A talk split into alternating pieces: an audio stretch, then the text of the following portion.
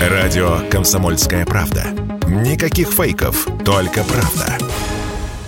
Крепкий импортный алкоголь на складах у поставщиков практически закончился. Последние запасы лишь в ресторанах, и хватит их до осени. Об этом написала РИА Новости со слов Сергея Миронова, ресторатора и омбудсмена в сфере ресторанного бизнеса Москвы. Особенно остро стоит вопрос с виски, ромом и вермутом, отметил эксперт. Обеспечивали ими российский общепит крупные компании, и практически все они к настоящему моменту прекратили поставки. Для рестораторов новость безусловно печальная. А вот массам российского населения от таких перемен ни жарко, ни холодно, считает Вадим Дробис, руководитель Центра исследований федерального и региональных рынков алкоголя. Вот что он рассказал в интервью Радио КП продается 4% объема всей алкогольной продукции.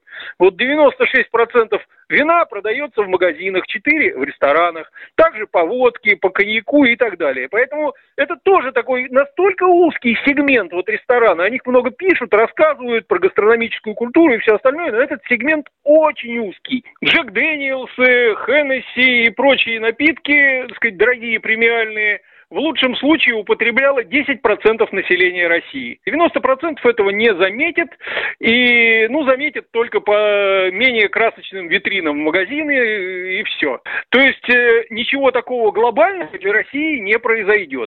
Возобновятся ли поставки импортного алкоголя в Россию в этом году, никто не знает. Ведь в список товаров, разрешенных к ввозу по схеме параллельного импорта через третьи страны, алкоголь не попал.